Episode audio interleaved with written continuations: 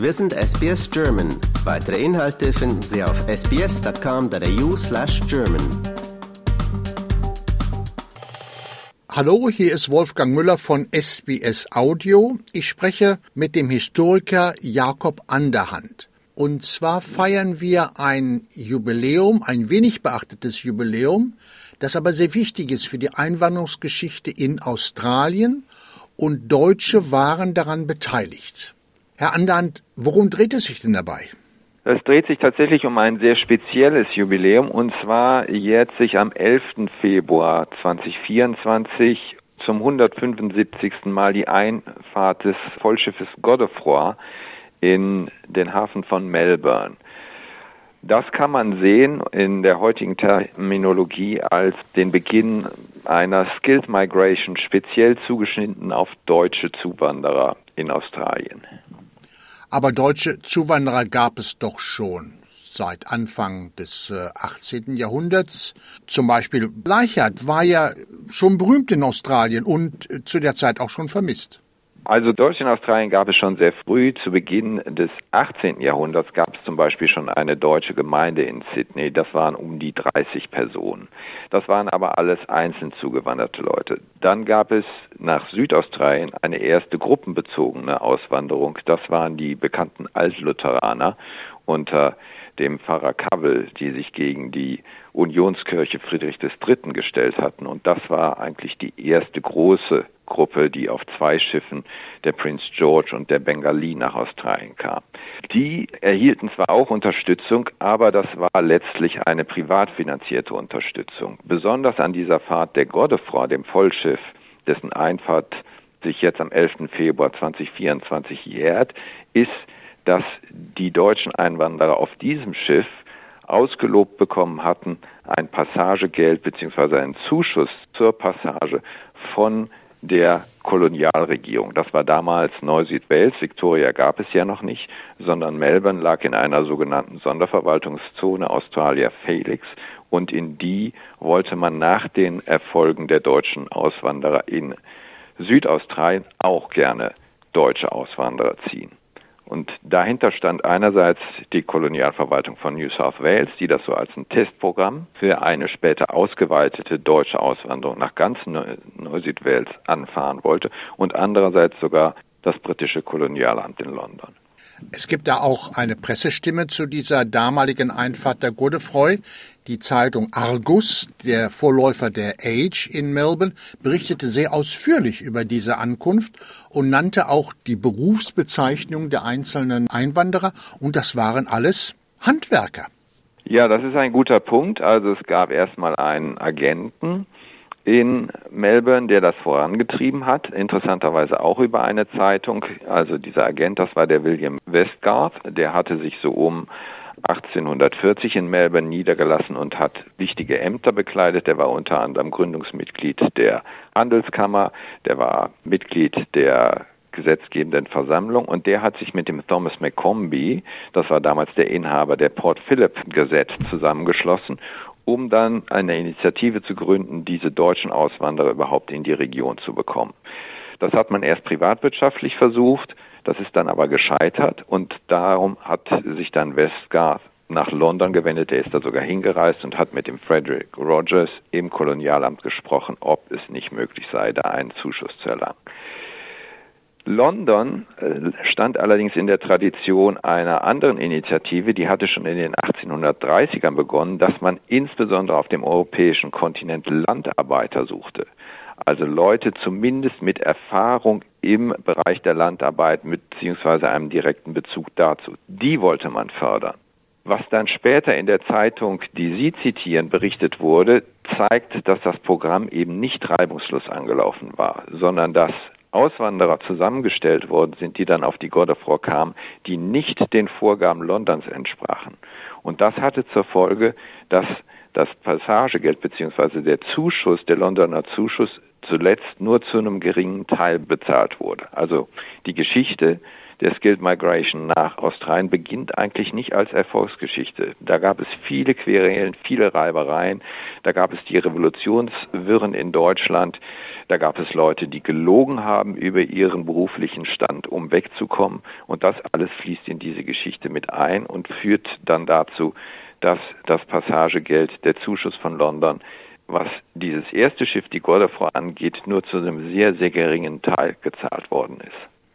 Aber abgesehen davon, ich habe den Eindruck aus dem Artikel, dass die Ankunft dieser Handwerker hier sehr begrüßt wurde, denn offensichtlich Skilled Migration, es fehlten ja solche Berufe hier. Ja, da haben Sie einen guten Punkt. Es entsprach nicht den Vorstellungen Londons. Es entsprach auch sicherlich nicht den Vorstellungen William Westgarth und Thomas McCombis als Initiator. Aber diese Leute, die haben sich überwiegend im äh, nördlichen Teil von Melbourne als wachsender Stadt niedergelassen, in einem Vorort, der später Westgarth Town genannt wurde. Und der wurde später bekannt für die sogenannte Industriousness der Leute, die dort gesiedelt haben. Also das spricht genau im Sinne der Zeitung dafür, dass die Leute es dann, als sie einmal da waren, sich niedergelassen haben und etwas aufgebaut haben, sehr wohl zu Erfolg gebracht haben und dass das auch anerkannt wurde.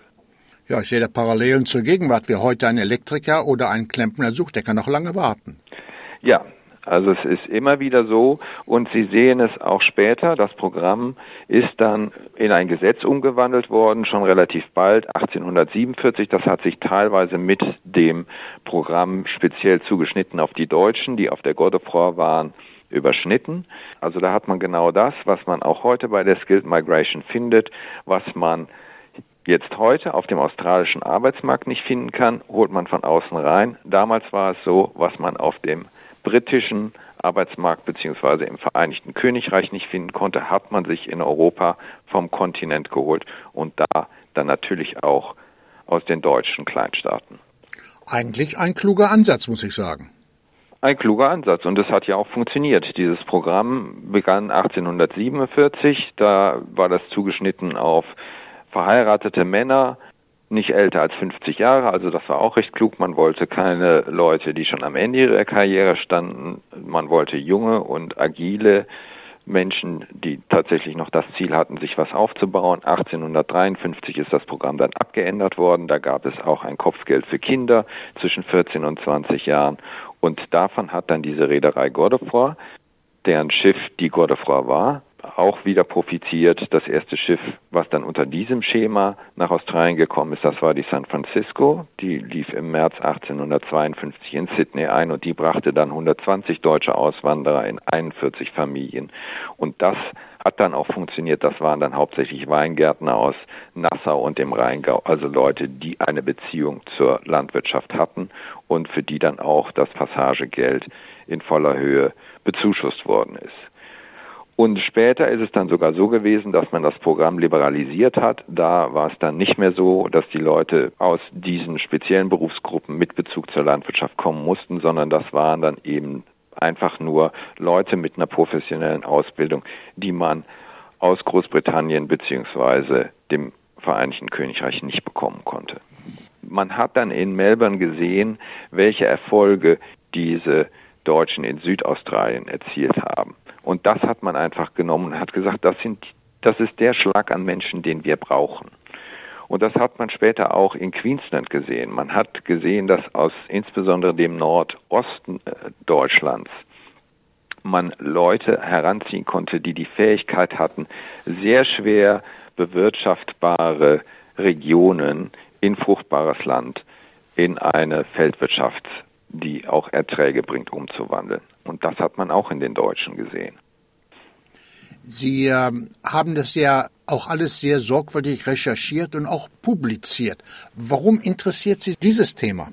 Ich habe das immer so gemacht. Ich bin sehr viel umgezogen und sehr viel gereist und immer, wo ich mich niedergelassen habe, habe ich mich umgeguckt, was haben eigentlich Deutsche in dieser Gegend gemacht? Hat es Deutsche da gegeben? Wodurch haben die sich ausgezeichnet? Und ich habe das hier, nachdem ich 2003 nach Australien übergesiedelt bin, erstmal angefangen mit der Region Ozeanien. Da sind meine beiden ersten großen Bücher zu entstanden. Das ging über, um einen Südseekaufmann, der sich in der Südsee in Ozeanien ein Handelsimperium aufgebaut hat. Und das habe ich jetzt in den letzten beiden Büchern, das ist eine Firmenbiografie, die heißt Godefroy in Ozeanien, ausgeweitet auf Australien. Also letztlich ist meine Region jetzt das Oceania, wie man es im englischen Sprachgebrauch versteht, also Ozeanien und Australien im deutschen Sprachgebrauch. Planen Sie noch weitere Recherchen in dieser Richtung? Ich plane noch ein weiteres Buch, das hat mit Australien nicht so viel zu tun, sondern das äh, ist wieder in der Südsee angesiedelt und da geht es um eine Firma, die ist hervorgegangen aus dem Südseezweig der Familie Godefroy.